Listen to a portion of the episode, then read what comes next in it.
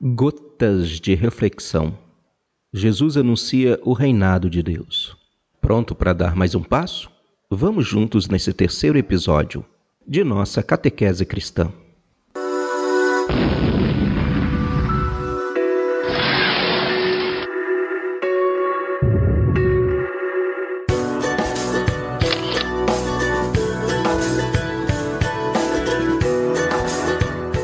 Jesus anuncia o reinado de Deus.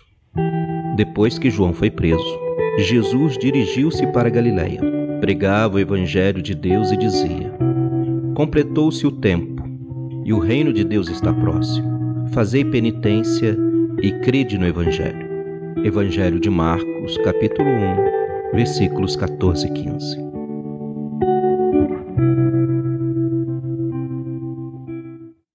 Refletindo. Continuamos nossa caminhada e agora vamos falar sobre o anúncio do reinado de Deus. Mas antes é preciso situar onde ele se dá. Após a prisão do Batista, vai ser na Galiléia, região de pouca importância, periférica, até desprezada pelos judeus de Jerusalém. A boa nova de Jesus é pregada por Jesus. Só a partir dele é possível o alcance de sua mensagem, a partir do Filho de Deus feito carne em meio à história humana. João 1, 14. Nessa história, assim assumida, a pregação do reino se faz ouvir a partir dos que não são escutados e lutam por existir e ser reconhecidos como seres humanos. Os pobres e marginalizados. A missão de Jesus começa na Galiléia. Ali recruta os seus seguidores mais próximos.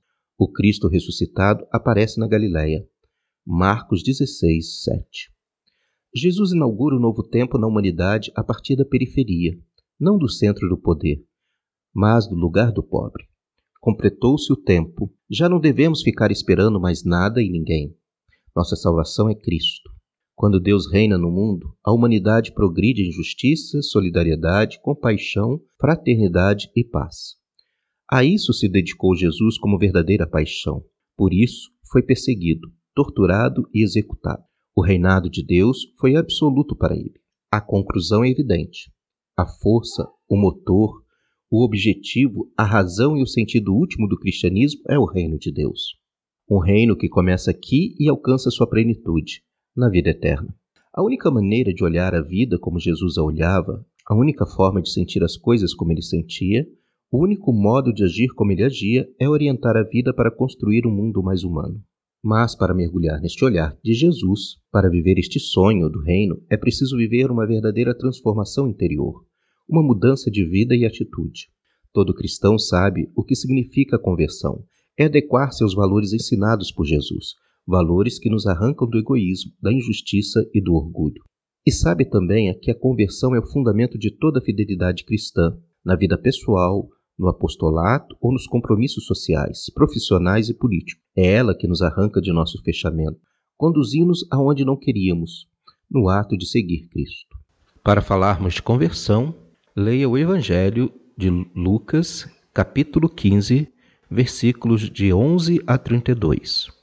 Para falarmos de conversão, você agora vai ler Lucas, capítulo 15, Evangelho de Lucas, capítulo 15, de 11 a 32.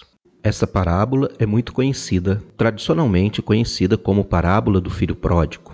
A parábola apresentada em Lucas nos ajuda a entender este amor de Deus por nossa humanidade. Aqui vamos olhar o texto sobre a ótica do perdão. A reconciliação é o sacramento que nos leva a sentir o abraço de Deus. Assim como o filho que se afasta da casa, muitas vezes nos afastamos deste amor de Deus que sempre nos espera. Deus nunca se cansa de nos perdoar. Diz Papa Francisco numa de suas homilias. O filho que se afasta pensa ao voltar, pelo peso da culpa, ser apenas um empregado mas, para o olhar do pai, a dignidade humana nunca é apagada. Ele volta como filho, ele sai e volta como filho. Nunca tenhamos medo deste amor, um amor que aceita o outro assim como ele é, o reabilita por dentro e que procura conciliar as relações humanas para que os que estão fora se integrem e torne plena a sua alegria. A casa está em festa, é hora de participarmos desta alegria do Pai.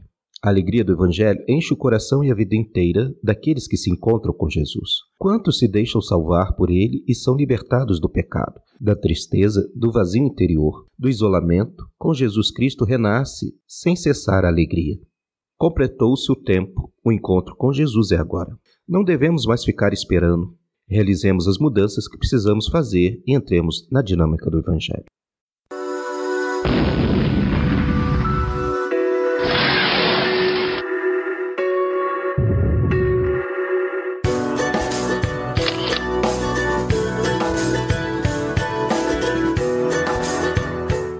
Vamos agora responder a duas perguntas para nos ajudar a aprofundar o texto. Primeira, o que é o reinado de Deus para você? Segunda, o que devemos fazer para participar desta alegria do Pai? Muito obrigado por se manter aqui conosco até este momento. Aqui é o Padre Alexandre Barbosa, esta catequese introdutória. Um grande abraço para você. Fique com Deus.